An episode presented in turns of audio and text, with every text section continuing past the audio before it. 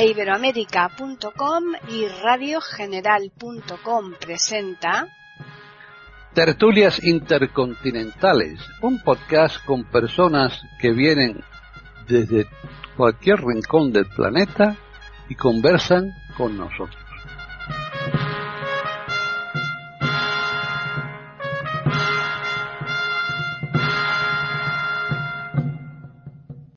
Bienvenidos un día más a Tertulias Intercontinentales en iberoamérica.com. Soy Paqui Sánchez Galvarro.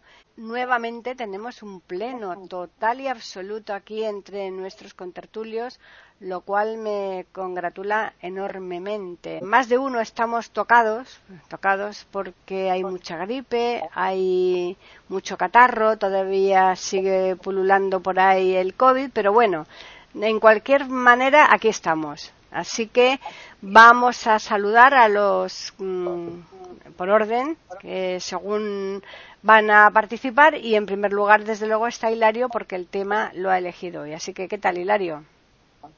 Pues muy bien. Buenos días, buenas tardes, buenas noches. Depende de la hora en la que oigáis el podcast. Eh, os saludo y saludo a mis compañeros que están aquí y de los que yo voy a aprender muchísimo, seguro.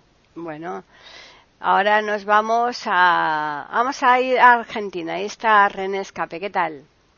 Hola Paquita, ¿cómo está? Un placer como siempre estar acá en este podcast de tertulias intercontinentales y también saludo a todos los queridos contertulios, a los oyentes, en este tema que me parece bastante interesante para que todos se protejan y estén alertas este, en este mundo delictivo. Ahora nos dirigimos a Italia y está uno de los que no se encuentran demasiado bien, pero que sin embargo ha querido participar hoy aquí y nosotros se lo agradecemos enormemente, que es Davis Oneto. ¿Qué tal, Davis?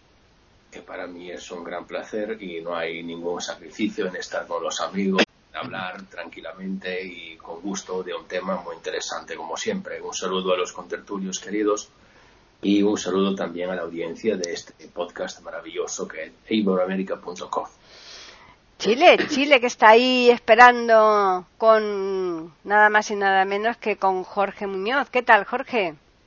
Hola, Paqui, un gusto saludarte a ti, a mis compañeros de tertulia y a nuestros auditores. Pues eh, ahora nos dirigimos a Colombia y está María Eugenia de Hart. ¿Qué tal, María Eugenia?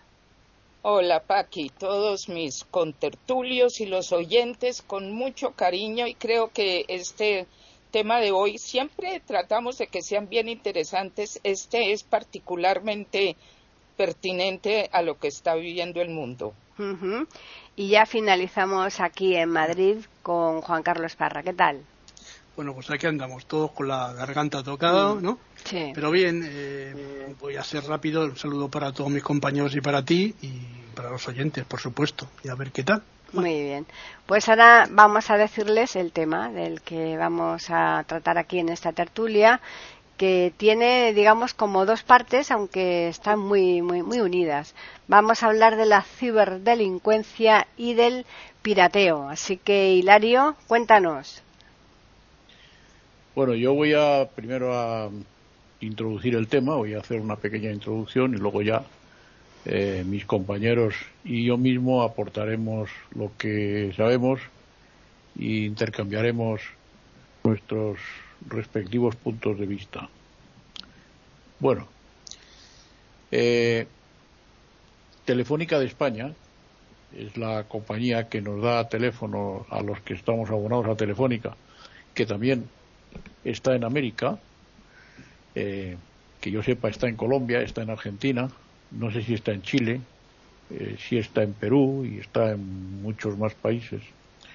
Telefónica de España hace unos días difundió un comunicado diciendo que le habían robado un millón seiscientas mil contraseñas y que había comunicado a los abonados poseedores de estas contraseñas pues que tenían que cambiar de contraseña porque les habían robado las contraseñas.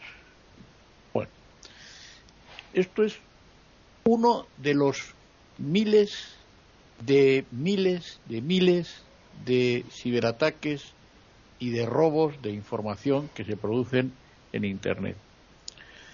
Eh, hay que reconocer que mm, Internet en este momento es el medio que más se usa.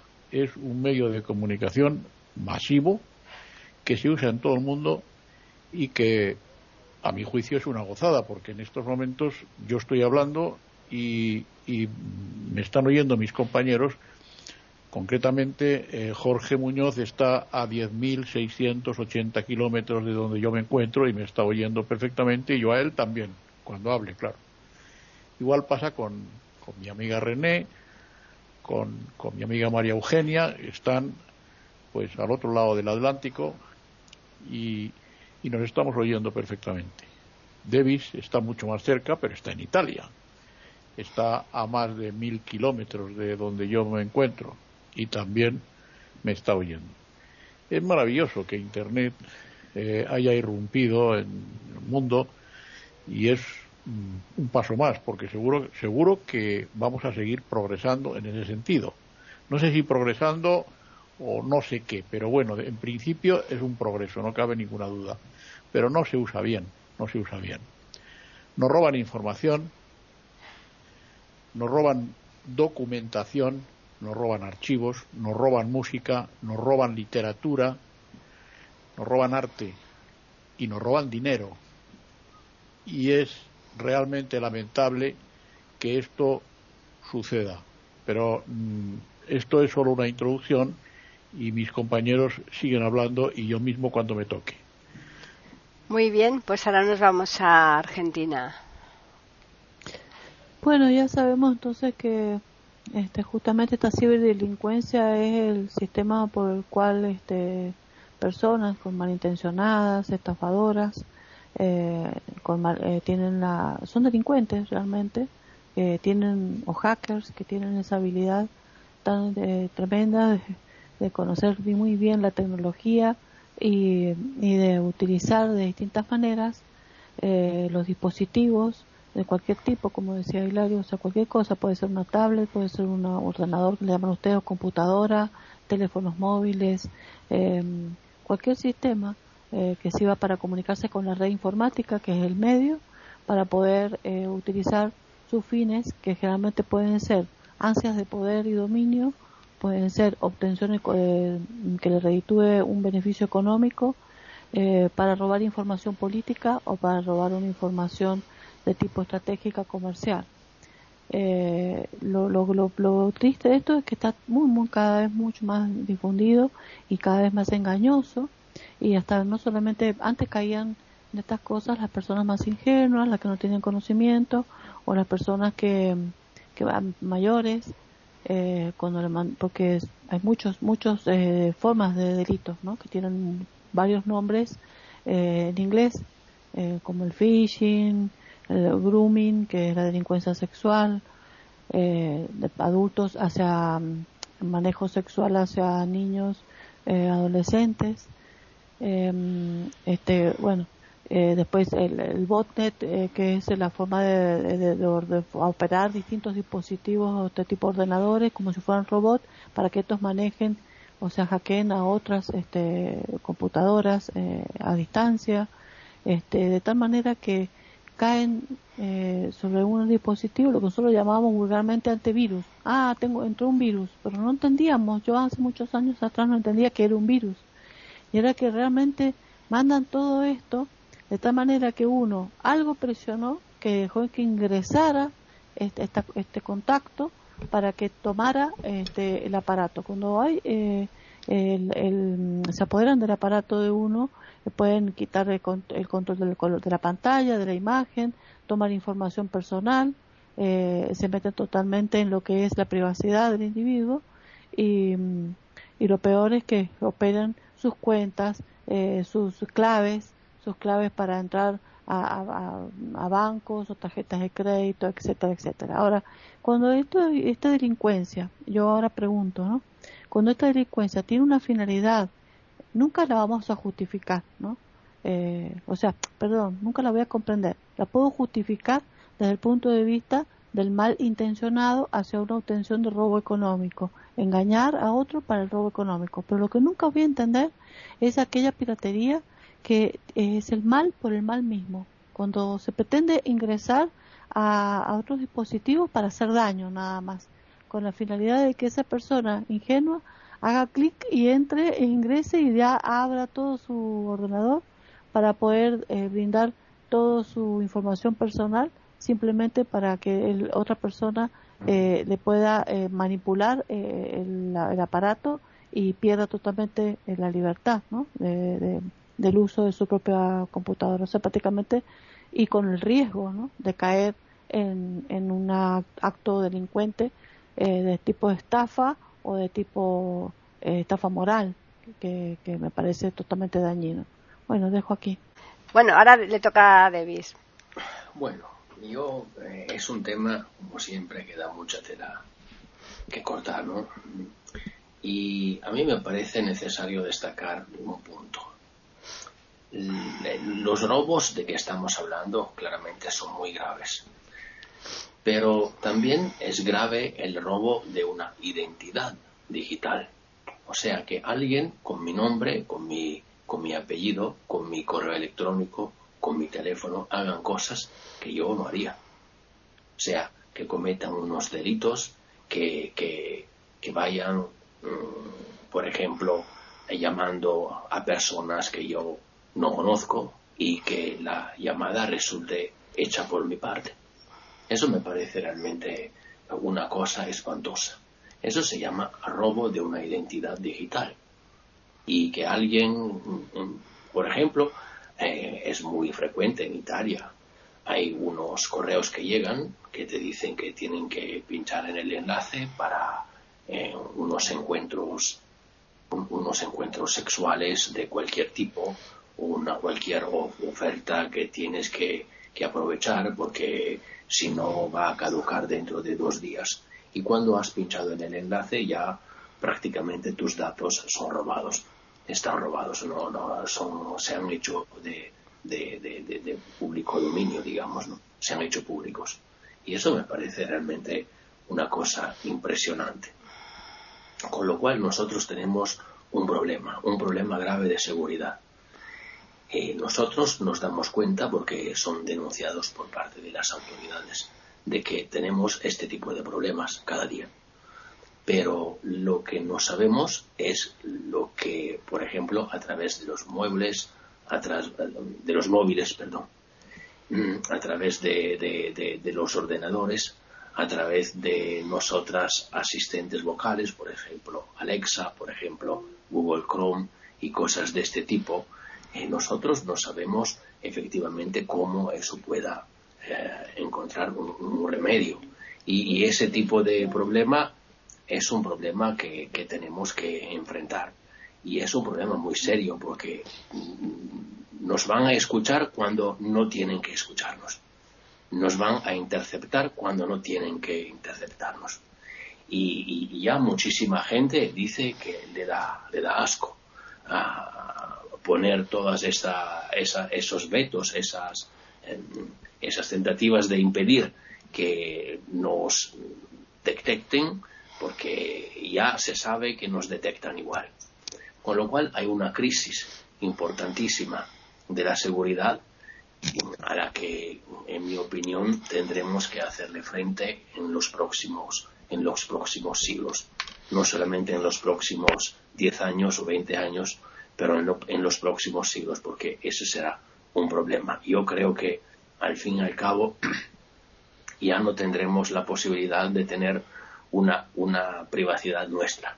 Tendremos que reconocer que ya nos están espiando y que tendrán que espiarnos todas las veces que quieren, cuando le ocurra, cuando le dé la gana, y nosotros no, no, podemos hacerle nada eh, para, para evitarlo. De momento lo dejo aquí. Jorge. Bueno, el ciberdelito podríamos situarlo en algunas grandes áreas de acción, por ejemplo, el plano económico. También tenemos aquellos hackers que actúan por diversión o desafío personal y el ciberbullying. Otra área también está en el ámbito del espionaje y la estrategia militar. Eh, en el caso de quienes actúan por diversión o como un desafío personal, hay muchos adolescentes o gente muy joven, hubo una importante empresa automotriz fue hackeada y cuando el FBI descubrió al hackers era un muchachito de 14 años. Con el correr del tiempo, ese niño se transformó en jefe del departamento de ciberseguridad de la empresa afectada. En el plano económico está la gran estafa y también aquella que actúa como una suerte de robo hormiga. Empresas que ofrecen productos de todo tipo, que hay que depositar el valor a veces muy bajo, puede ser de un euro, pero sumado por millones de operaciones eh, genera fortunas y el producto jamás llega al cliente. También eh, está la, la amenaza, ¿no? Si no se me deposita cierta cantidad, vamos a destruir todo el sistema eh, informático de su empresa, la extorsión. Eh, es sabido que Rusia, por ejemplo, recibe a miles de hackers de distintos países y les da protección en su territorio a cambio de que no hackeen ninguna empresa ni actividad rusa, pero sí lo hagan con el extranjero. Ahí tenemos el plano estratégico y, y esto significa el ciberdelito un verdadero desafío para los tribunales, las policías, el derecho nacional y los derechos internacionales que cada vez tienen que esforzarse más en tratar de contrarrestar estos ciberataques.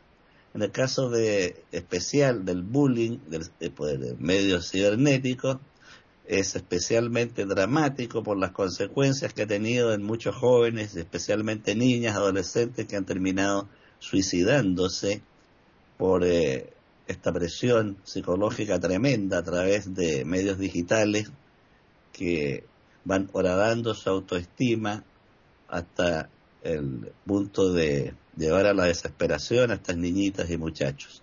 Por el momento quedo aquí, Pai. Están escuchando tertulias intercontinentales en iberamérica.com. Continuamos ahora ya con María Eugenia. Este tema es tan sumamente crucial en este momento que en esta misma semana el, eh, llamado padrino de la inteligencia artificial, que es Jeffrey Hinton, que es un, genio realmente y que ha estado trabajando en estas cosas desde los años 70 y 80, mucho antes de lo que la mayoría de nosotros hubiéramos siquiera escuchado hablar de lo cibernético él acaba de renunciar al puesto que tenía en Google porque siente la obligación de advertir y hacer entender a todos el inmenso peligro en este momento para la humanidad, que es lo que Stephen Hawking, el físico, con otros científicos ya habían advertido como la mayor amenaza para la humanidad por encima de las bombas nucleares, por encima de la destrucción ecológica y, climática, señalaban a la inteligencia artificial como el mayor de los peligros. Esto que estamos hablando hoy, esta cosa de los hackers, de los daños, como señala René, que a veces ni siquiera es por la cosa económica, sino por el daño, el ciberbullying, como estaba diciendo ahora Jorge, lo que está pasando con los jóvenes, con los chicos, pero también en todas las edades, lo acaba de describir la mayor autoridad médica de los Estados Unidos como una epidemia de soledad, porque la conectividad, que se llama así, que nos conectábamos más, conduce a un aislamiento paradójicamente de los individuos. Y esto se presta entonces a todos los crímenes de los que estamos hablando y todas las personas son las potenciales víctimas. Eh, los griegos hablaban del el arete, que era la máxima excelencia descrita en el mundo antiguo de Grecia, la excelencia, lo más bello, la verdad, todos los puntos de excelencia. Y también hablaban de un concepto que llamaban amartía, que era la más trágica de las fallas. Y decían, a veces, el arete y la amartía coinciden en la misma cosa. En nuestra época, esto yo creo que se aplica muy bien a la tecnología, porque ninguno de nosotros, pienso yo, va a desconocer las maravillas que también está haciendo el mundo con las tecnologías que además avanzan a pasos agigantados. Pero también estamos viendo los inmensos peligros. Y Hinton advierte, en estos días le han hecho varias entrevistas, para los que se puedan interesar, busquen, es muy interesante de escucharlo, porque ayuda a entender inclusive para alguien como yo cómo es que funcionan estas maquinarias, estos aparatos. Pero una de las cosas que él advierte es que hasta hace poco tiempo alguien como él y muchos de los especialistas en esto veían los avances que se estaban dando y las cosas más, eh, más eh, dramáticas que podían suceder tal vez en 30 o 50 años se han cumplido en un año solamente no tenemos elementos todavía como, seres humanos que somos, como colectividades y comunidades, para saber cómo enfrentar esto. Y lo más increíble es que una de las cosas más fáciles sería que los individuos empezaran a tomar en sus manos las riendas de cómo manejan sus propias actitudes con lo cibernético sin tanta dependencia pero eso es en teoría. Por último, cierro esta eh, primera ronda para mí con algo que también me impresiona mucho, y es que en estas cuestiones cibernéticas, sobre todo desde el año 2012, cuando salió el smartphone, ahí empezó las industrias que hacen esto a inducir la parte adictiva los algoritmos que se usan son primordialmente para infundir cada vez más en los usuarios la parte adictiva. Eso mismo se hizo aterradoramente hace unas décadas con las industrias de alimentos cuando empezaron a fomentar la parte adictiva de poner elementos que conducen a la persona a querer más y más, por ejemplo, el azúcar o lo que sea, y eso condujo a la epidemia que tenemos en el mundo de obesidad. Son dos cosas muy paralelas y son adictivas. Por ahora lo dejo ahí. Bien, pues ya finalizamos esta primera ronda con Juan Carlos. Bueno, eh, primero hay una cosa curiosa. Estamos hablando mucho de hacker Ahora se está empezando a utilizar otro término para diferenciar a los hackers, a los eh, buenos, ¿no? los chicos, por decirlo, buenos del sistema, con los chicos malos, que es el crackers. el crackers vendría a representar esto, eh, bueno, sabéis que el cracking, ¿no? que es eh, romper, partir en inglés, y hacker, mientras que hacker es una palabra que viene de hack, que es, esto se inventó para los sistemas informáticos de los relés y los equipos electrónicos ¿no? en los años 50 Luego hubo un artículo en el, eh, en el eh, un periodo una revista muy importante que era Psychology, a ver si me acuerdo, Psychology, bueno, es, es una, ahora, ahora os lo diré si me acuerdo del, del, nombre. Pero bueno, eh, en este había un artículo que titulaba de de hacker de hacker papers los papeles del, del, del hacker no y eh, aquí se hablaba de lo que de la, primera vez se mencionaba el término hacker, ¿no? Como persona que intervenía en estas acciones para crear eh, dispositivos en favor de lo que eran las tecnologías y para ayudar, ¿no? Eh, Psychology Today, que no me acordaba del, término, perdón. Bueno, en los, en los años 70, ya digo, este artículo aparece y ya se empieza a utilizar el término hacker. Después, eh, veréis, en los años 80 hay una serie de películas que se hicieron, entre ellas una que a mí me parece interesantísima, que es eh, War Games, ¿no? el juego de guerra, que creo que la habéis visto todos.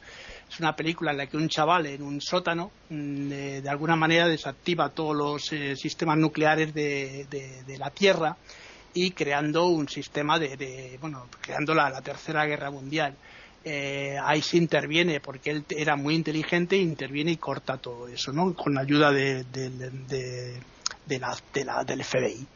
Bueno, eh, los, los crackers, eh, por lo que se sabe, pues, han intervenido en una serie de, elementos y además intervienen de forma eh, sin, ética y sin escrúpulos en todo tipo de, situaciones.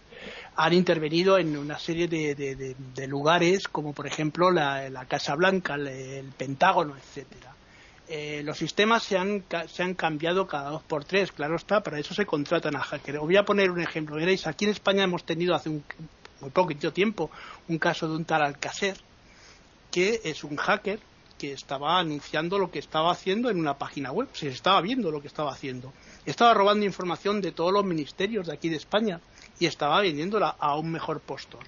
¿Qué ha pasado? Que ahora lo han descubierto, ha dicho, no, es que estaba demostrando, yo quería demostrar que estos servicios, estos, eh, no sé, eh, lo, que ustedes tienen contratado en ciberseguridad se puede romper y se puede partir fácilmente ahora la han contratado como hacker. Esto ha pasado durante mucho tiempo. La gente que es muy inteligente se ha, pasado como pasó durante la Segunda Guerra Mundial, que Werner von Braun al final terminó siendo el, presidente de la NASA. ¿no? Estamos hablando de, casos curiosos de, que lo que hoy es oscuro mañana va a ser eh, claro se va a pasar de un lado a otro, porque nos interesa tener seguridad, nos interesa tener, hay un, una serie de sistemas en Europa, se ha creado el TIS, que es para trabajar. Eh, aquí se han creado eh, una serie de, eh, policías de la, Guardia Civil y la Policía Nacional está trabajando también en ciberseguridad, pero claro, estamos en pañales todavía. Eh, René, decías tú que la gente antes se dejaba engañar con el timo de la estampita. Mira, hace poco se ha pasado aquí también un caso curioso de una muchacha que, bueno, alguien que se hacía pasar por esta chica que estaba haciendo un Erasmus en Bélgica, llamaba, le ponía un mensaje, un SMS solo a, un padre diciéndole que necesitaba dinero. El padre mandó dinero y resulta que se dio cuenta de que era una estafa después porque le habían pedido más dinero después, ¿no? Entonces, bueno, el banco ya no le podía eh, devolver el dinero porque decía que ya la operación estaba en marcha.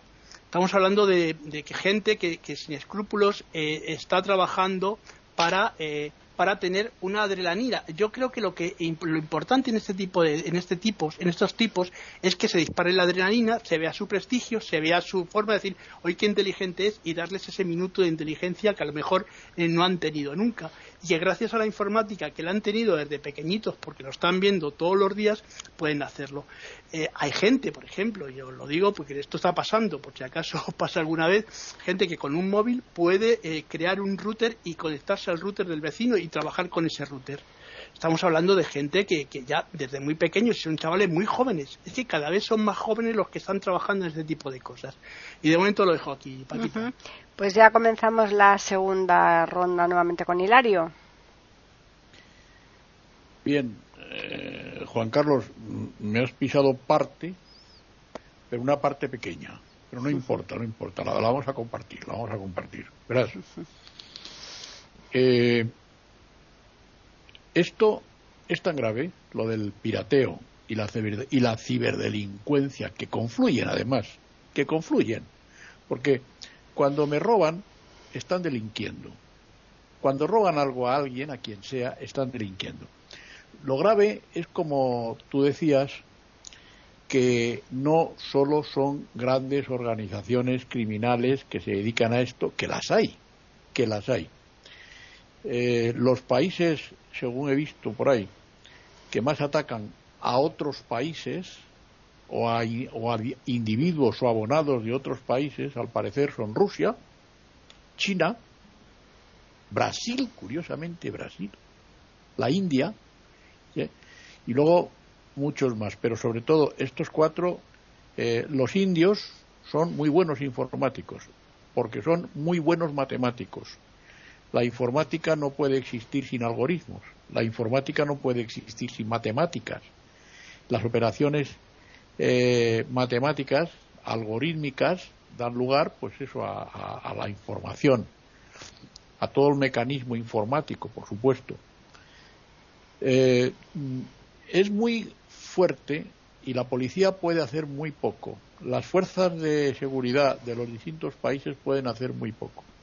Pueden hacer mucho cuando el ataque o el robo o el asalto es desde el mismo país. Pero no pueden hacer nada cuando eh, se actúa con total impunidad porque se actúa desde otros países. Entonces poco se puede hacer o nada. No se puede hacer nada. Hombre, hay casos que son mm, tan importantes como por ejemplo el, el caso de Wikileaks de Julian Assange con, con, la información de Estados Unidos, de todo el Pentágono y de toda la Casa Blanca, etcétera, etcétera, que ya sabéis lo que ha pasado.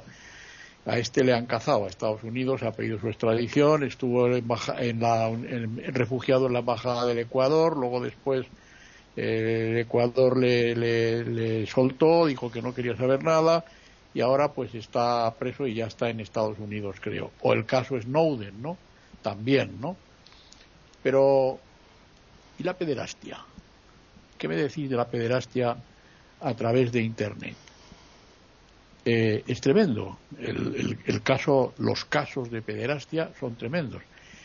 Y los casos de bullying, que me parece que decía eh, Jorge, eh, el bullying, el acoso escolar a través de Internet es tremendo, es tremendo. Y es que el control parental eh, no, no, no funciona. No, parece que no funciona, parece que no da efecto. Eh, uno de los problemas que están ahora mismo acuciando a los internautas, que nos están acuciando a todos, es que las líneas que tenemos en casa no son de gran seguridad, son de baja y media seguridad. Seguridad baja y seguridad media.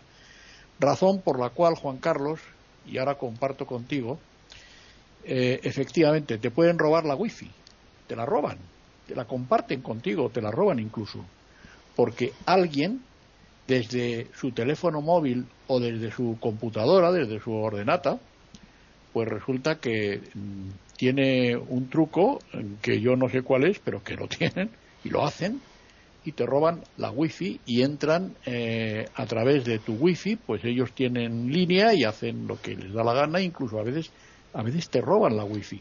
Y eso es porque lo que nos dan tiene una seguridad relativa, una seguridad media, una seguridad muy baja. Yo ya me he quejado a la compañía que me da el servicio, yo creo que de vez en cuando me roban la wifi. Me parece, tengo la sensación de que de vez en cuando me roban la wifi y parece que no se puede hacer nada, pero, pero yo entiendo que eso depende de las compañías que te dan el servicio, que son las que tienen que eh, intentar anular eso. En todo caso, estamos efectivamente en pañales, es muy difícil, el, problema no es fácil, y como tú decías muy bien, María Eugenia, mm, el ser humano hace cosas que se le escapan de las manos, que se le van de las manos.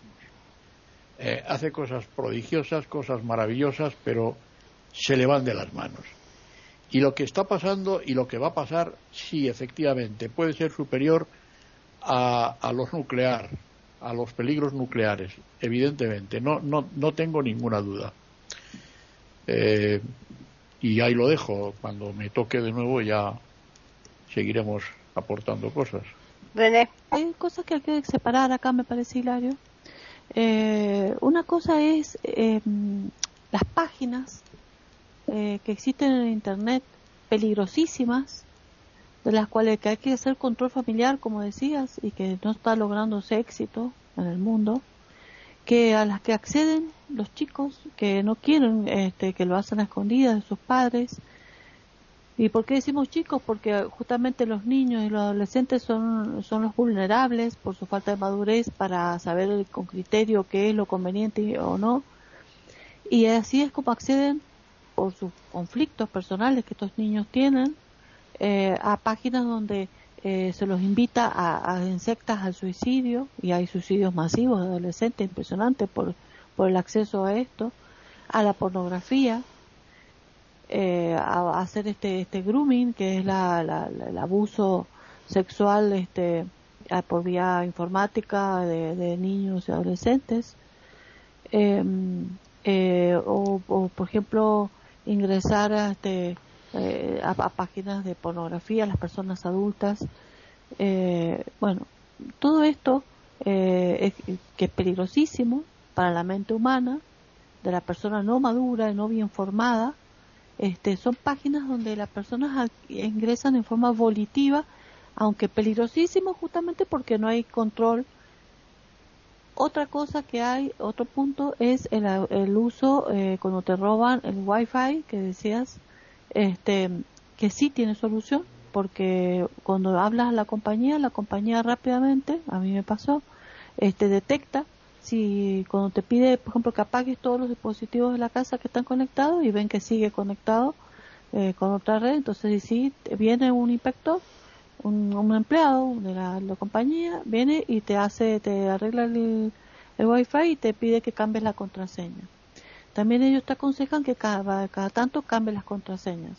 Otra cosa importante, que todas las contraseñas que tengan que ver con el Wi-Fi, como las contraseñas que tienen que ver con el dispositivo móvil, todas las contraseñas que, que son para, para, para lo que es banco, eh, eh caja, bueno, para ingresar a cualquier cosa, este, que se, que páginas personales de ingreso, que se tenga contraseña, se aconseja muchas veces que se usen eh, datos difíciles, que se las modifique cada tanto y que se usen mayúsculas con minúsculas y alternancias con números y letras. Eh, todo esto le hace más difícil al que va a intentar eh, hackear ingresar. Pero otra cosa es la piratería, que era el tema que habíamos propuesto nosotros, la piratería o la delincuencia, que es cuando una persona eh, que no necesariamente tiene que ser ingenua, simplemente cualquier persona distraída cae en estos delincuentes habilísimos este, porque hicieron un clic sin querer en algo que no debían.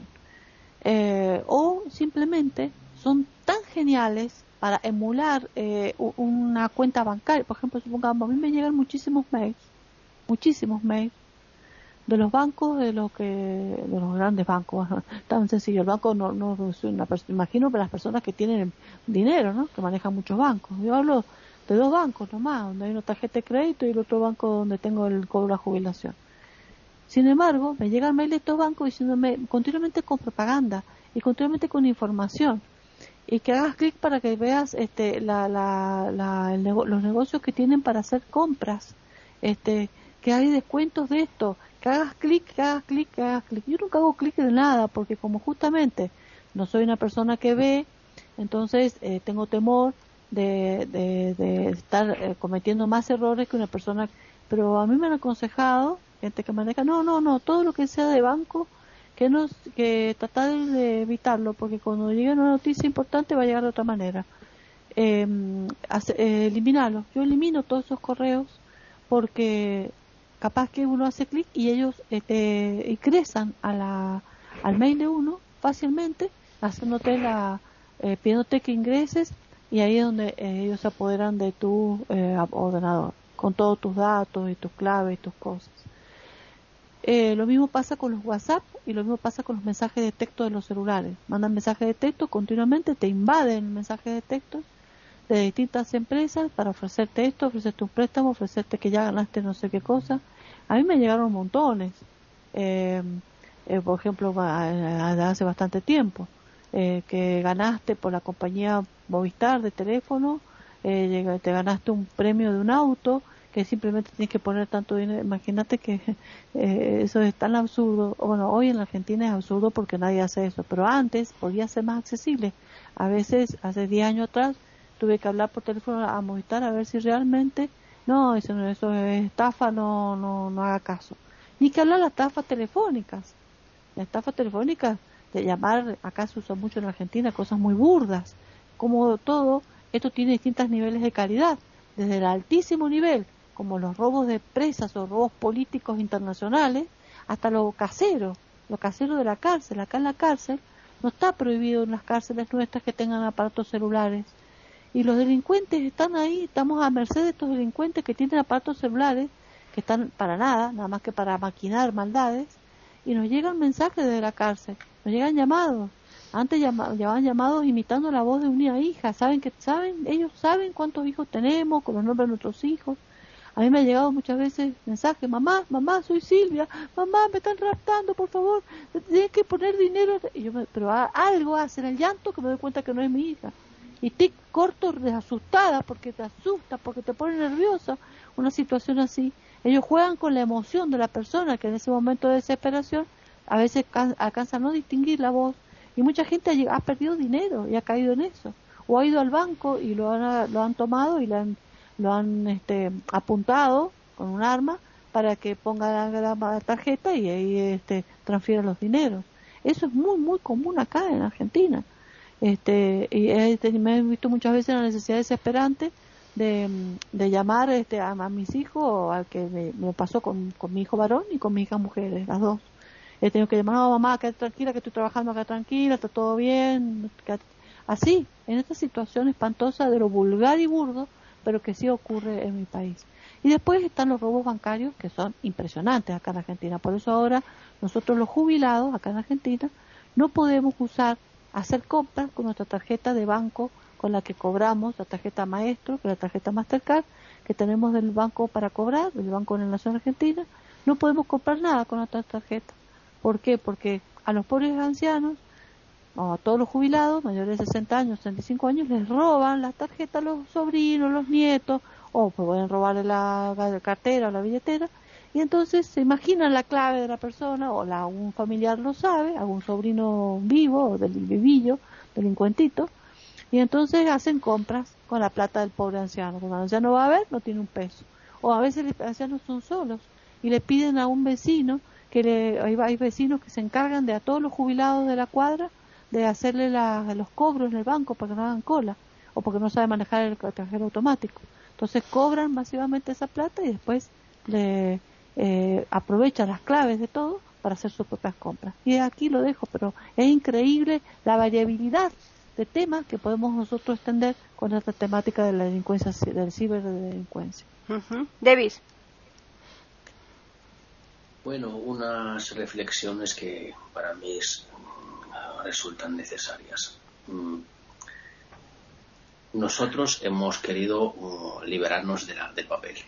Para nosotros el papel era algo malo, algo que no se podía seguir, con el que no se podía seguir porque entendíamos que ha batido un montón de árboles y cosas de este tipo. Que es verdad, que yo no lo niego. Pero ahora nos encontramos en una situación que puede que sea casi, casi peor. En el sentido de que estamos totalmente en el, en el ámbito de la informática y en el ámbito de la, de la, del digital. Pero que eso es totalmente bueno. O sea, eso eh, no, nos permite efectivamente eh, sentirnos bien, estar en paz con nosotros. Eh, esos libros que tenemos que leer solamente de un formato electrónico, eso que estoy diciendo me va un poquito en contra porque yo soy ciego, a mí me resulta mucho más cómodo leer libros en formato electrónico, yo no tengo nada en contra, pero amigos, que el papel tenía que tener un, rol muy importante en la sociedad por unos tiempos más. Nosotros nos, encontramos en, incluso en una situación de informatización de, del dinero. El dinero es Bitcoin. Bitcoin es una, una moneda efectivamente que tiene un valor prácticamente informático. Es una moneda virtual, no es dinero contante, es una moneda virtual y, es una moneda que es utilizada por los hackers para el rescato de, rescate perdón, de los datos. Eso me parece una cosa totalmente absurda. Y otra cosa, nosotros no hemos hecho prácticamente nada para impedir que el sistema se desarrollara como se ha desarrollado. Eso es un, es un hecho.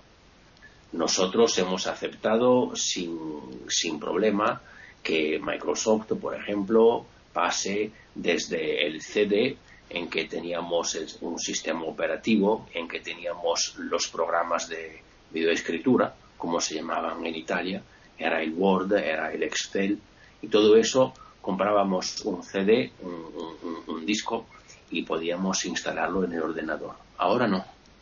Ahora hemos permitido que la industria informática pueda instalar unos software en el, en el ordenador que hemos comprado, que lo actualicen, que hagan lo que le da la gana y el ordenador lo hemos comprado nosotros y tenemos nuestros datos en el ordenador. Nosotros no hemos hecho nada para impedir que eso ocurra. Nada. Y hemos aceptado todo. A mí me habría gustado ver cómo habría reaccionado la gente si a la gente se hubiera dicho vosotros tenéis que renunciar al móvil. vosotros no podéis utilizar el celular de ninguna forma, nunca más en vuestra vida. A ver si lo habrían protestado. Pero que cuando se ha tratado de hacer ese pasaje, nadie ha dicho nada. Y el sistema ha engordado. Y ha engordado de una forma brutal. Yo tengo muchísimo respeto por los arrepentimientos de todos, incluso eh, este señor que yo no conocía, que era Hilton, ese de, Google, pero amigo, que has colaborado a construir un sistema y ahora te das cuenta de los daños que, este sistema provoca. Señor mío, yo aprecio muchísimo tu arrepentimiento, pero ¿y, ahora qué hacemos? ¿Qué, ¿Qué remedio tenemos? No tenemos remedio, lo que decía yo antes. No se puede encontrarle un remedio. Ya estamos resignados a decir, amigos, nuestra identidad no es privada, es pública. Aunque yo no lo quiere, aunque a la gente no le guste, pero nuestra identidad es pública, sea lo que sea. Con lo cual, yo sinceramente llamo de una vez más en causa la educación. Eso no se puede, no se puede aceptar tan pasivamente como se ha aceptado. Y parecía que la gente eh, estuviera en paraíso. En cambio, nos hemos encontrado en una situación que se ha complicado cada día más. Y yo siempre lo he dicho, lo he dicho y, me disculpo para decirlo, pero yo lo he dicho, he dicho, señores, vosotros hacéis que la gente ponga manos en vuestros ordenadores, en vuestros móviles, en vuestros celulares. Esa cosa de la aplicación ha sido una bomba, ha sido una bomba, porque las industrias informáticas hacen lo que quieren. Pongáis caso que una industria informática un día bastante cercano decida que este ordenador está demasiado viejo, virus, y tú puedes echarlo a la basura. Eso podría ocurrir, no ocurrirá, por supuesto que no, porque hay la publicidad, luego esa compañía informática tendría unos daños económicos, por supuesto que sí, que no va a ocurrir, pero virtualmente podría ocurrir. No hay nadie que lo impida, nadie. ¿Y quién demuestra que es la compañía la autora de ese daño. Nuestra identidad no, existe. Nosotros no podemos estar eh, mm, por cuenta eh, con nosotros mismos y nada más. El sistema que han construido es un sistema, se me permitan, diabólico. Yo no puedo rechazar nada ahora. En el punto en que este, estamos, yo no puedo rechazar nada. Es un proceso que ya está muy, pero muy adelantado y que no se puede parar. Bueno, de momento lo dejo aquí, luego otra cosita sobre Assange, a mí también me gustaría decirlo. Muchísimas gracias. Están escuchando tertulias intercontinentales en iberamérica.com. María Eugenia. Bueno, tanto para hablar sobre este tema. Nos queda corta la tertulia, ¿no? Porque realmente, como, como decía yo al comienzo, y tal vez todos, esto tal vez es el tema más pertinente para el mundo en la, en la actualidad. Y estaba yo pensando entonces justamente esto que, eh, como estaba anotando Davis, dónde es que estamos y cómo este Jeffrey Hinton, que es un hombre formidable realmente, de una inteligencia impresionante, ahora hablando porque se da, se da cuenta que lo que él y otros iniciaron ha abarcado al mundo de tal manera y él mismo dice que no, no se sabe bien qué hacer al respecto. Me ponía esto a pensar en, en, en otras personas en otros momentos. A veces uno ve luces y ve orientaciones. Por ejemplo, John Salk, que tal vez recuerden ustedes, el, médico, el científico que eh, salió con la vacuna para el polio en el siglo XX, un ser humano extraordinario que nos salvó de ese flagelo y es un filósofo de la ciencia también. Él escribió un libro en 1973, fíjense, que ya es varios años atrás, pero cercano a nosotros de todas maneras. los que estamos hoy reunidos ya, ya nos podemos acordar de los años 70. En el libro el, el título es Supervivencia de los más sabios, así como Darwin señalaba la supervivencia de los más fuertes.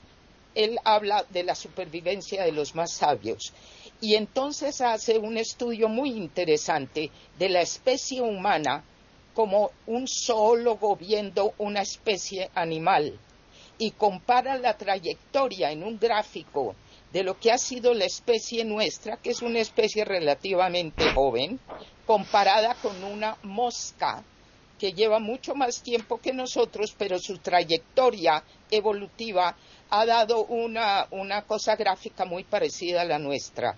Lo que muestra Salk con este estudio es cómo se ve que la especie del animal humano está en un punto de inflexión, un punto crucial. Esto era en 1973, donde podía continuar como hizo la mosca o está en un punto de tal posibilidad de autodestrucción que podía extinguirse. Y entonces él lo que anota con esto es que dice, lo que esa especie necesitaría más que nada sería apelar a la sabiduría acumulada de las civilizaciones que ha tenido para poder sobrepasar los peligros de su propia autodestrucción. Esto en 1973 y por eso habla de la supervivencia de los más sabios. Si echamos hacia adelante estos décadas después de lo que nos advierte Jonas Salk, hoy en día estamos ya viendo esa advertencia muy concretamente. Y muy concretamente significa, Hinton dice junto con otros, y como advirtió Hawking, esto cibernético y la inteligencia artificial concretamente, que está ya entre nosotros porque ya está funcionando y no tenemos manera de ver productos de la inteligencia artificial y poder diferenciarlos de lo humano, ni se sabe cuánto ha avanzado ya estas máquinas autónomas. No saben los mismos que las han hecho cuánto ya de ventaja tienen sobre el ser humano. Esta advertencia de Jonas Salk es una cosa realmente aterradora porque es hace, bueno, casi como 50 años ya. Pero en este momento la única cosa que se puede empezar a tratar de hacer, y con eso termino ahorita para agregar tal vez después en la última otra reflexión desde algunos pensadores eh, de antes, pero aquí viene una cosa que tal vez es muy importante, la educación, como dice Davis, y yo en una tesis que hice de posgrado de universitología, el título era Educación para la Madurez y el maestro como el factor más importante. El maestro, no una máquina. Ese contacto humano es el que están señalando que más está faltando en los fenómenos de angustia, depresión, suicidios de los chicos, los jóvenes, pero en todas las edades, porque esto cibernético está suplantando la conexión humana y la única defensa de, los, de la sabiduría que señala Salk se tiene que dar no a través de máquinas, de inteligencias artificiales con máquinas y robots. Tenemos que recuperar y fomentar el contacto humano. Y si es a través de algo tecnológico como lo que estamos haciendo en la tertulia, aquí hay un factor humano entre todos. Eso es el primer paso para ver cómo nos defendemos. Lo dejo ahí. Bien, Jorge. Bueno, eh, creo que la humanidad actual ha abierto una nueva caja de Pandora y de esa caja han salido fuerzas cuya potencia y amplitud son insospechadas y la pregunta es si la humanidad será capaz de controlar esas fuerzas nuevas o éstas terminarán dominando al ser humano. Hace muchos años Rabindranath Tagore, cuando solo contaba alrededor de 25 años, escribió su, su autobiografía, cosa bastante curiosa a esa edad. Y en un párrafo expresa que él no se opone al desarrollo de la ciencia y la técnica, pero también manifiesta su desencanto y preocupación por el futuro de la especie humana.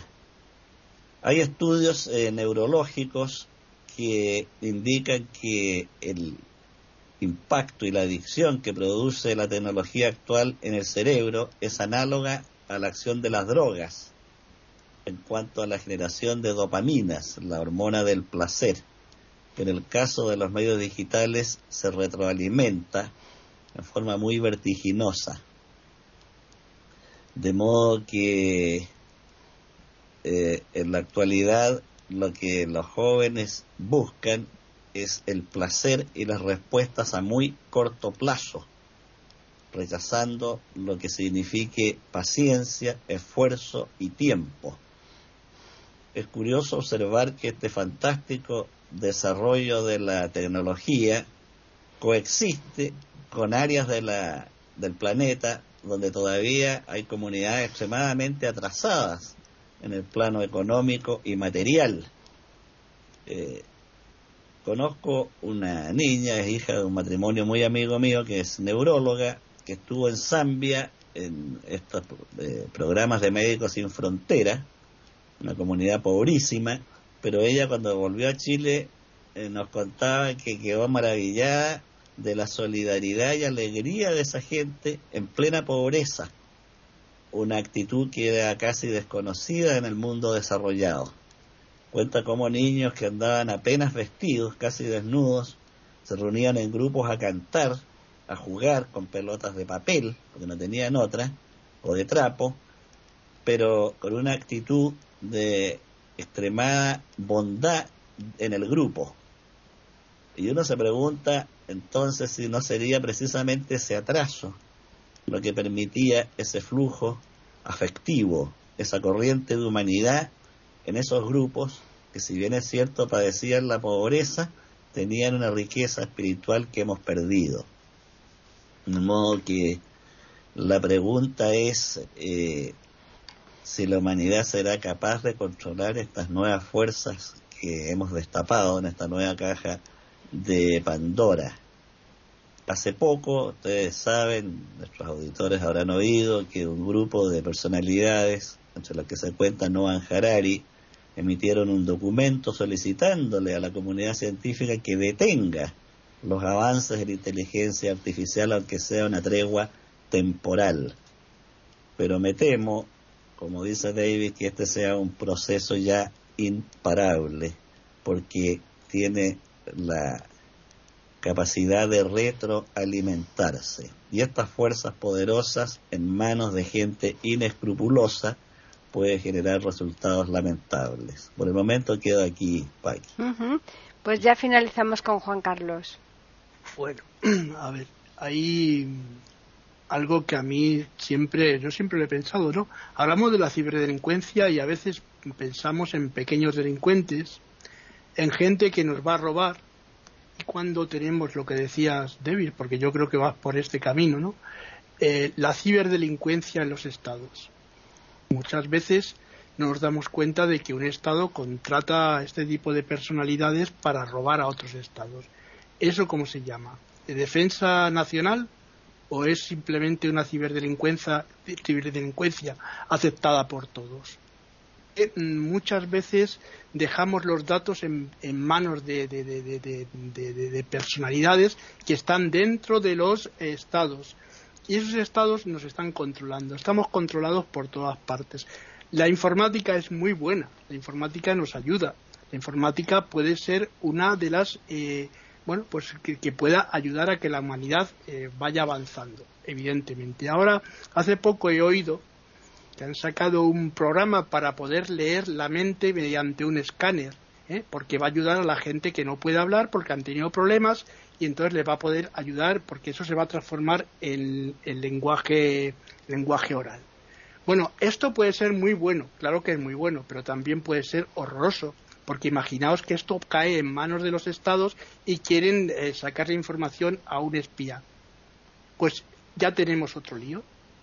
Quiero decir que la informática siempre ha sido algo que a mí me, siempre me ha llamado la atención. Yo cuando veía la serie de pequeño, veía Star Trek, esos inventos que ahora se están llevando a cabo, ojo, los inventos de Star Trek, o veías otro tipo de cosas, pues son interesantísimos. ¿Qué diría, qué diría Leibniz, ¿no? cuando empezó con todo esto del sistema binario que luego presentó, él mismo presentó un instrumento, un aparato en Londres, en la Royal Society, y que la gente se maravilló con aquel aparato, ¿qué diría de todo esto, lo que ha pasado desde el Colossus de la Segunda Guerra Mundial hasta llegar a nosotros? Pues diría que es maravilloso, pero también tendríamos que ver lo que hay detrás de eso. Lo que tú decías, eh, eh, Jorge, yo me quedo con la esperanza que está dentro de esa caja de Pandora. Espero que la humanidad, pues bueno, reflexione, porque no creo que haya más personas malas que buenas. Y efectivamente, esa adrenalina que se dispara en la ciberdelincuencia, en este tipo de personajes, pues yo la veo también, por ejemplo, los grafiteros. Aquí en Madrid, por ejemplo, dicen que tenemos muchísimos gastos por ese tipo de personas que lo único que hacen es pintar para, mm, de alguna manera, disparar su adrenalina y decir que qué buenos somos porque lo hemos podido hacer. Y les importa tres narices que les, que les, que les pille la policía porque ellos han cumplido con su objetivo, que es hacer daño y ese daño ya lo han hecho y lo hacen también aquí en, Internet. Y bueno, y otra cosa también, ojo que desde que se inicia Internet público, estamos hablando de los años 90, Internet público ha creado un montón de este tipo de cosas. Por lo que tú decías también, René, mucha gente al principio decía, bueno, esto son cosas de... y dabas a todos los botones.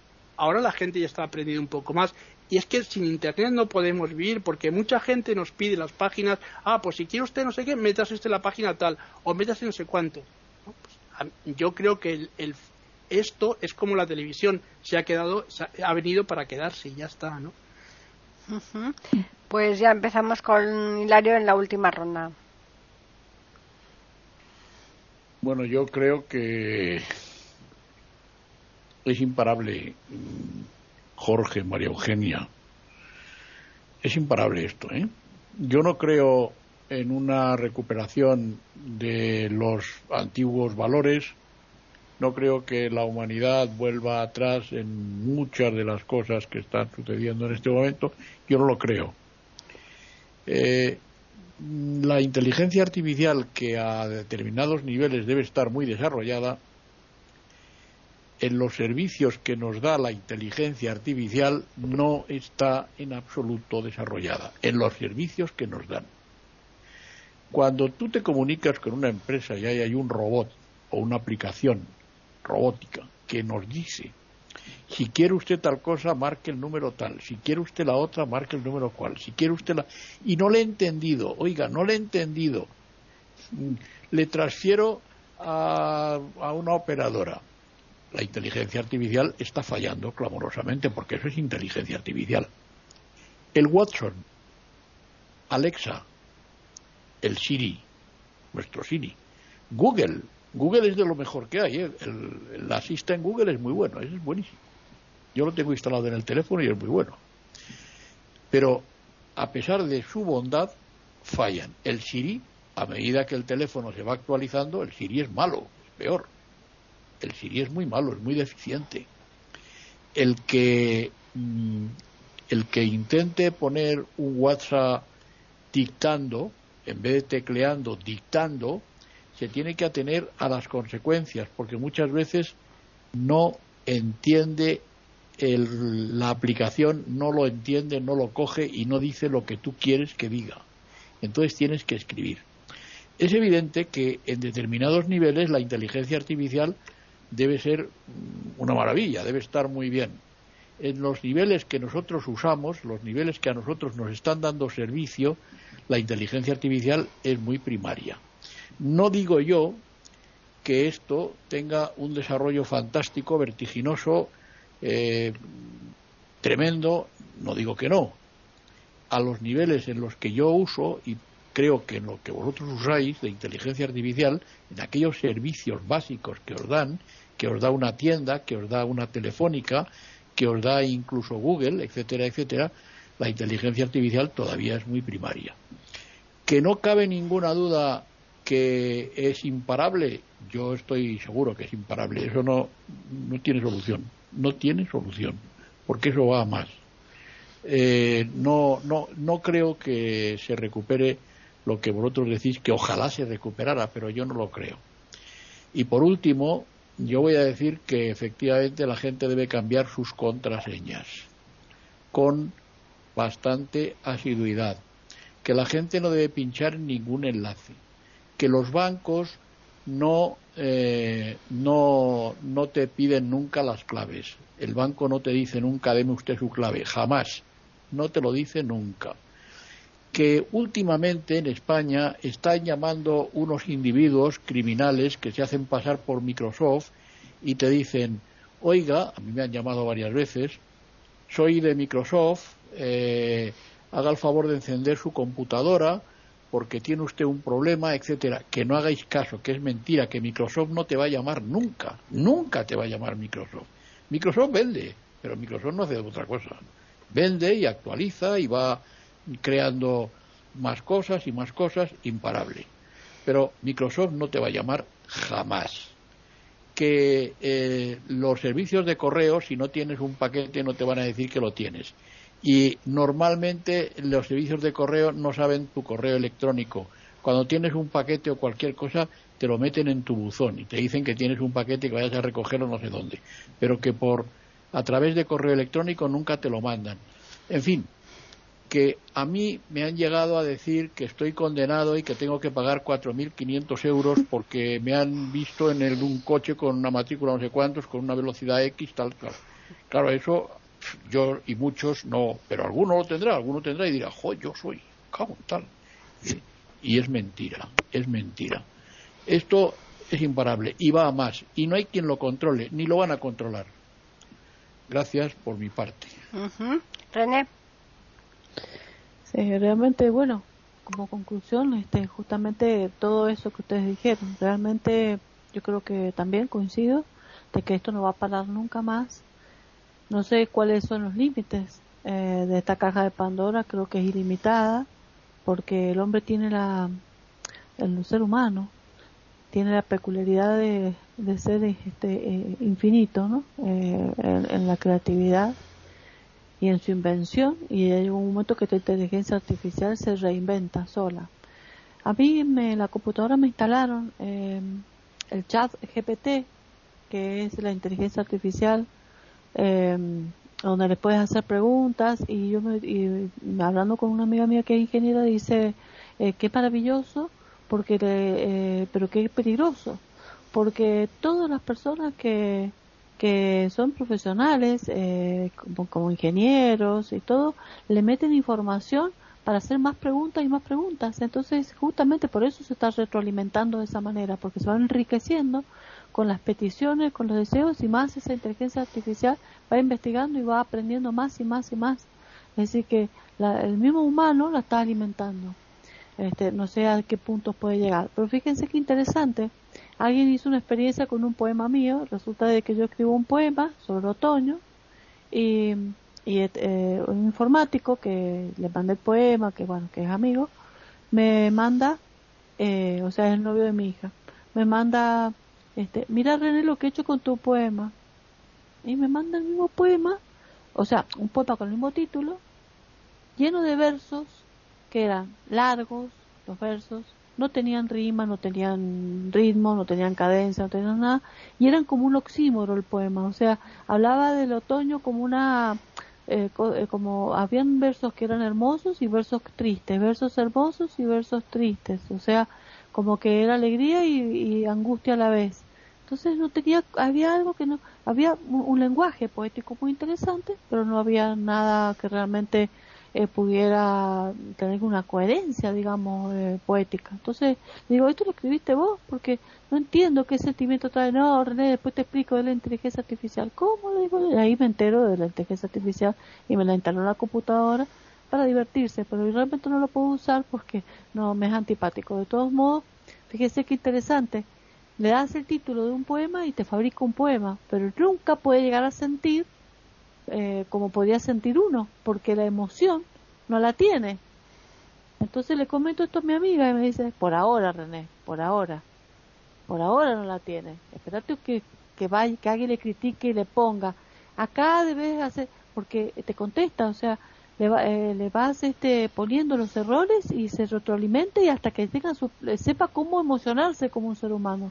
El día que le pesque la emoción eh, a, a, las personas, los distintos tipos más comunes de emotivos, que de emotividad que puedan existir, o de sufrimiento que puedan existir, quizás llegue a sentir como un ser humano.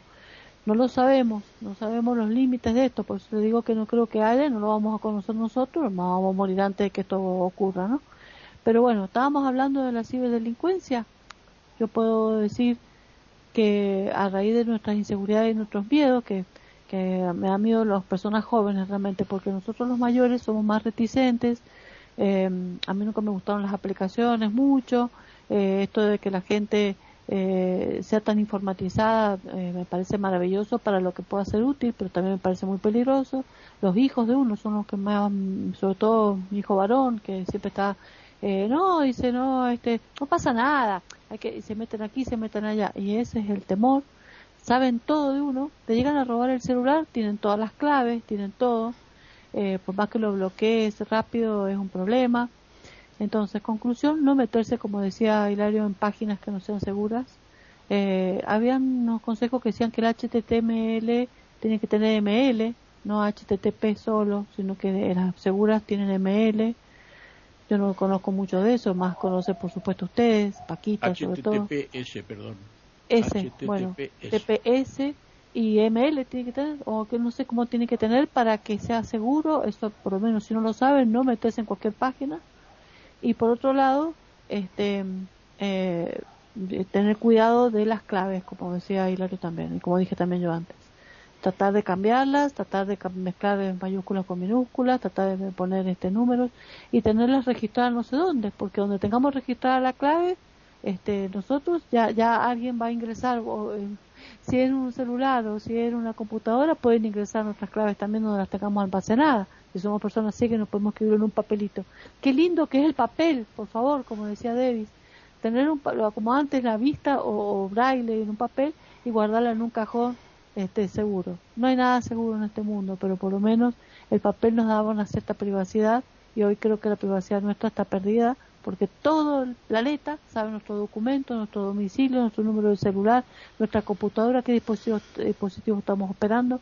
Es más, las mismas páginas de, Microsoft Edge, cuando empiezo a investigar cosas, me manda eh, me manda propaganda de las cosas que a mí más me gustan porque saben que últimamente has estado averiguando de esto, esto me, me, habla, me, me, escribe, me manda mensajes, o sea, saben a qué nos dedicamos, qué hacemos, qué nos gusta investigar, todo, todo. O sea que realmente creo que estamos muy controlados, creo que esto es irreversible. Y quedo aquí. Están escuchando tertulias intercontinentales en iberamérica.com. David.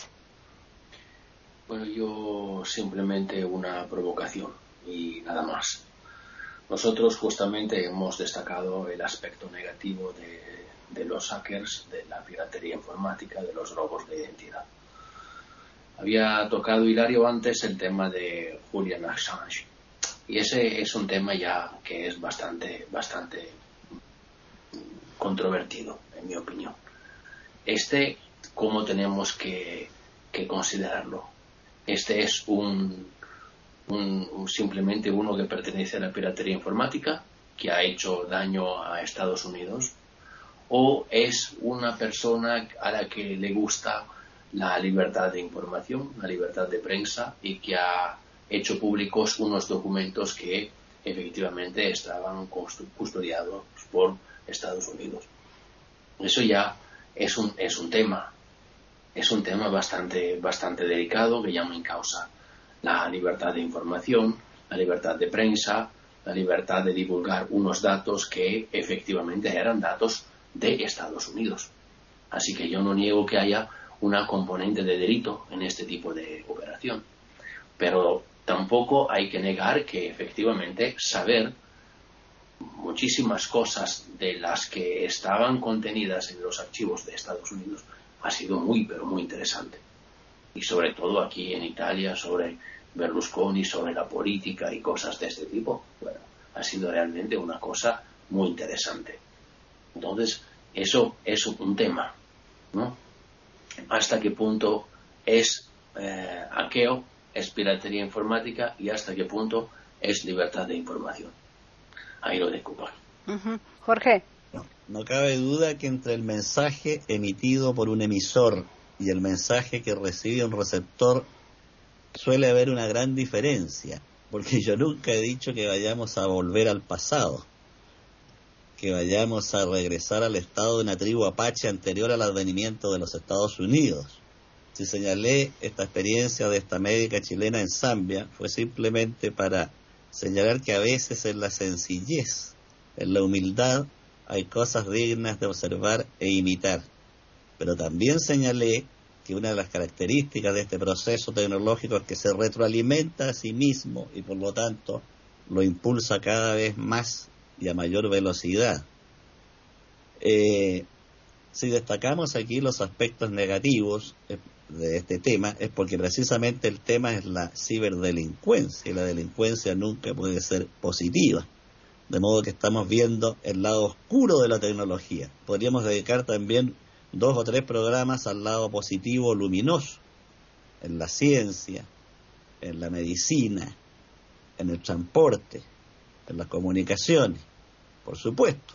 Pero el tema de hoy es la delincuencia que utiliza este prodigio tecnológico.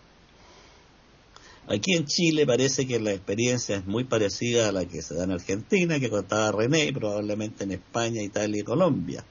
Eh, llama la atención cómo sujetos que están encarcelados, que están, son reos, utilizan estos medios para seguir cometiendo fraudes, estafas y delitos y manejan mafias completas desde la cárcel.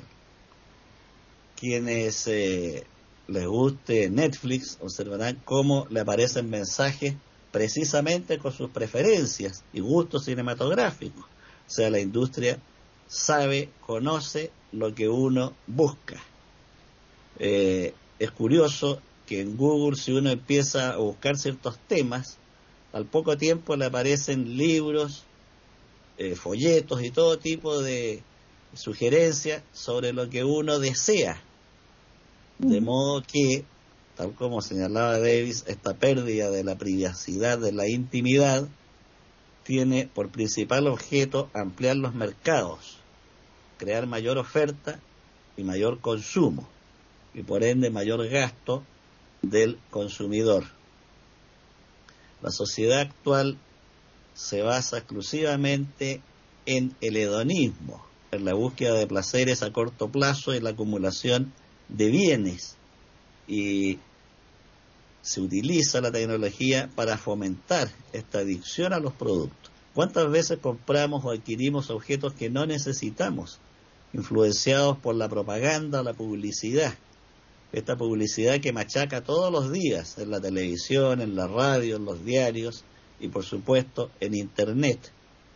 Ahora observarán ustedes que la propaganda de Internet es distinta a la de la televisión. La televisión utiliza una imagen visual y un texto oral que repiten las 24 horas del día, interrumpiendo noticieros, seriales, películas, etc. En Internet aparece una propaganda más subliminal, uno quiere escuchar un, qué sé yo, un concierto y de repente se interrumpe y aparece una propaganda. O sea, ni siquiera se puede oír con tranquilidad la obra. A veces aparece un reportaje interesante, por ejemplo, sobre salud, y uno lo está oyendo y se interrumpe para que aparece propaganda de un banco, de una multitienda, etcétera, que uno tiene que soportarlo o buscar alguna aplicación que le permita saltarse esa propaganda y se está haciendo cada vez más difícil saltarla. Entonces, efectivamente, hay un manejo de la población a través de los medios tecnológicos cuyo principal objetivo es aumentar el consumo. Y en el caso del delincuente, también es una, entre comillas, un comerciante cuyo negocio es la estafa, la amenaza, el crear temor en la población, entre comillas, en sus clientes, ofreciendo productos que jamás llegan, extorsionando, exigiendo dinero a cambio de no destruir una base informática, etcétera. O sea, mientras más avanza la ciencia, el delito también se nutre de ese progreso. Lo utiliza, y no sé si se da en los países de ustedes, pero aquí en Chile a veces la policía, comparativamente con la delincuencia, se ve en desventaja en el uso de medios. Por el momento lo dejo aquí. María Eugenia.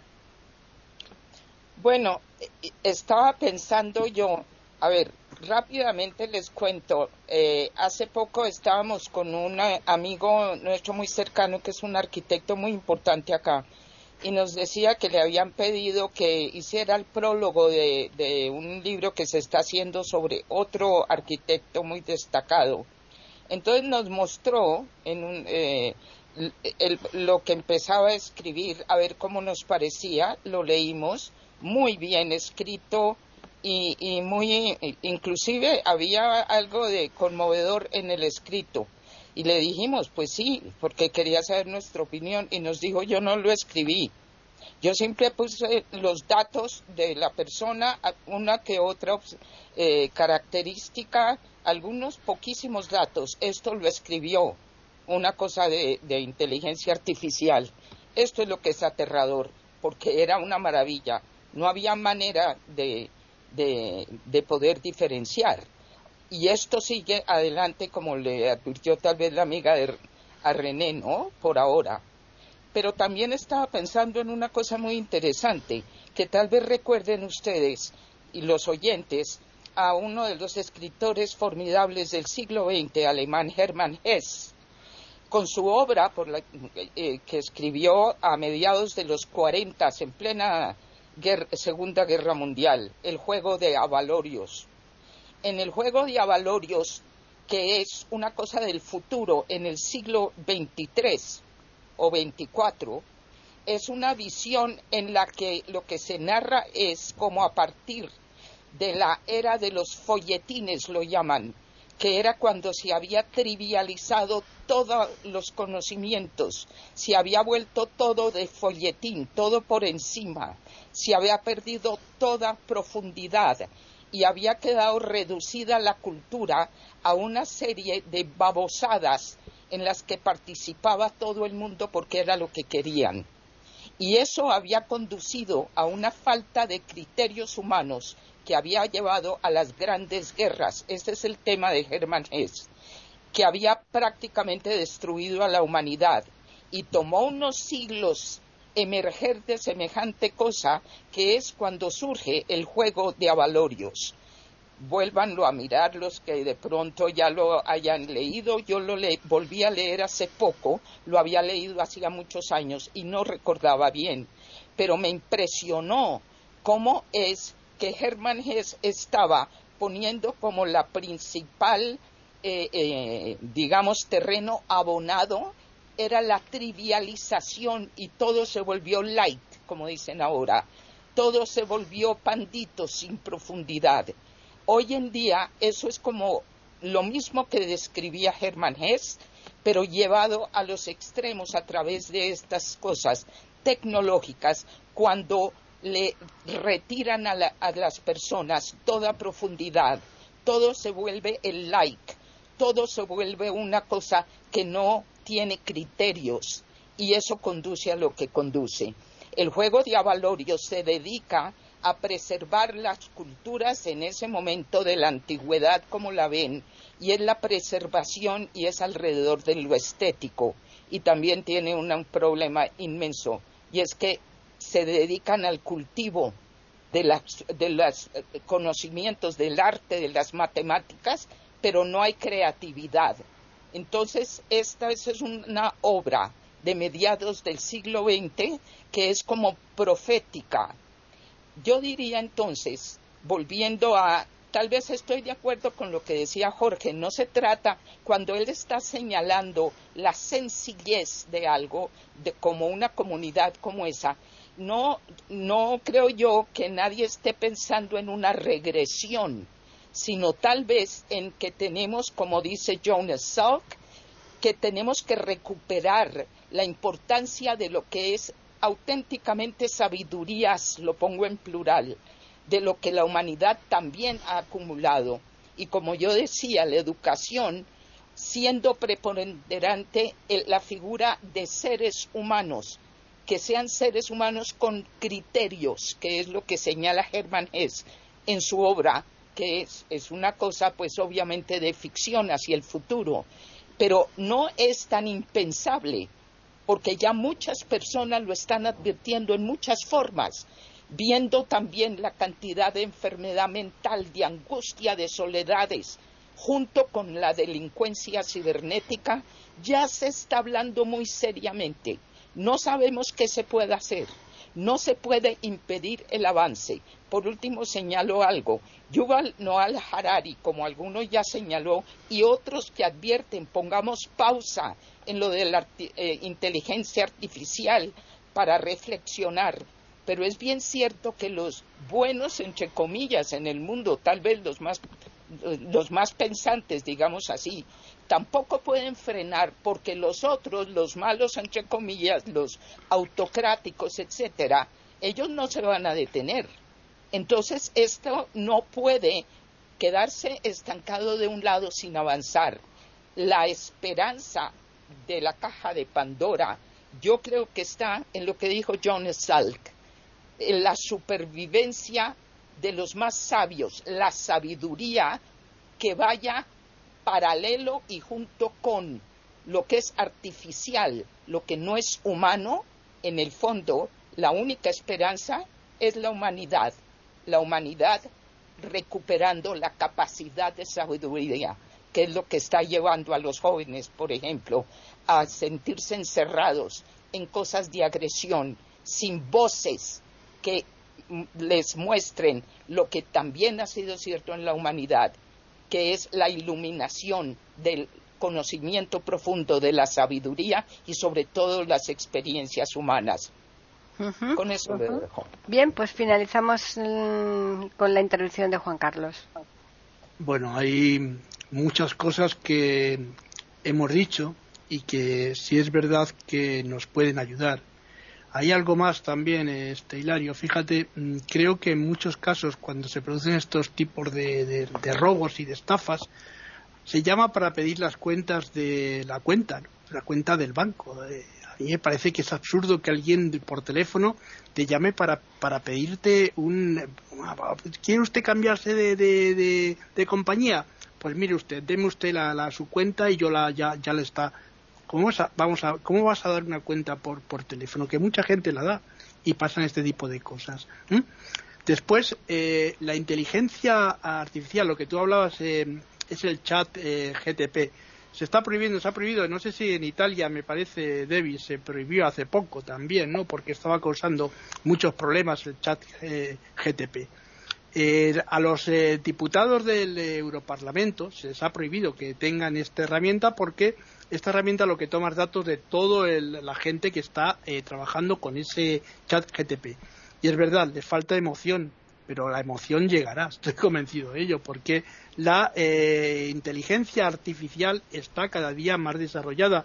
Los ciberdelincuentes, los crackers, que son los que es como se llaman ahora, están cada vez trabajando más. Eh, ¿Y por qué? Porque son gente inteligente, es verdad, gente muy inteligente gente que además están un paso por delante de lo que son los hackers, la gente que está trabajando para romper esa vulnerabilidad que tenemos en nuestros eh, programadores, eh, esas fallas que se producen. Entonces, yo lo que le pediría a la gente, ¿no? y ahora que nos están escuchando, es que tengan mucha prudencia, pero que no tengan miedo al utilizar Internet, porque Internet no es malo, es mala las personas que actúan en Internet son esas personas que intentan eh, estafar, intentan hacer daño.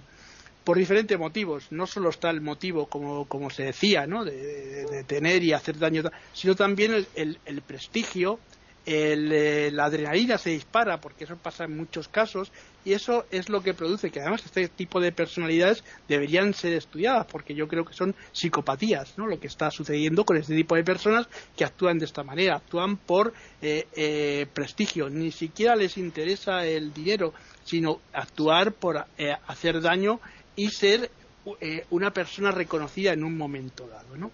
Y de momento lo dejo aquí. Yo creo que con esto ya muchas gracias a todos ¿no? por escucharnos. Muy bien. Pues eh, una vez más hemos concluido la tertulia con la participación de todos los miembros y eso significa que la temática desde luego es de interés y sobre todo más que actual. Mm, una cosa más actual que esta es muy difícil encontrar. Vamos a dar ahora los medios que tienen nuestros oyentes para ponerse en contacto con nosotros que por un lado está el correo tertulias y por otro el Twitter eiberamérica con las iniciales E, I y la A de América en mayúsculas. Agradeceros a los seis el que hayáis estado aquí para contarles a nuestros oyentes las bondades y las no bondades de, Internet. las bondades, como decía María Eugenia, o no, recuerdo bien eh, quién fue, creo que fue Jorge, pues a lo mejor decidimos otro día eh, utilizar una tertulia para, para contar las muchas que tiene, ¿no?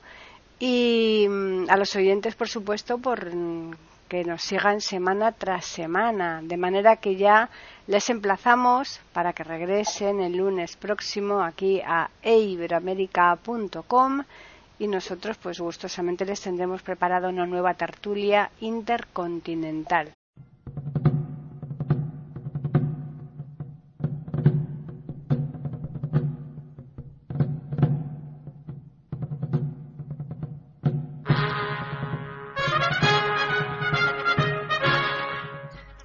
Acabamos de ofrecerles el podcast de tertulias intercontinentales. Aquí en iberoamérica.com y radiogeneral.com. Regresen la semana que viene para un nuevo episodio. Hasta la próxima semana.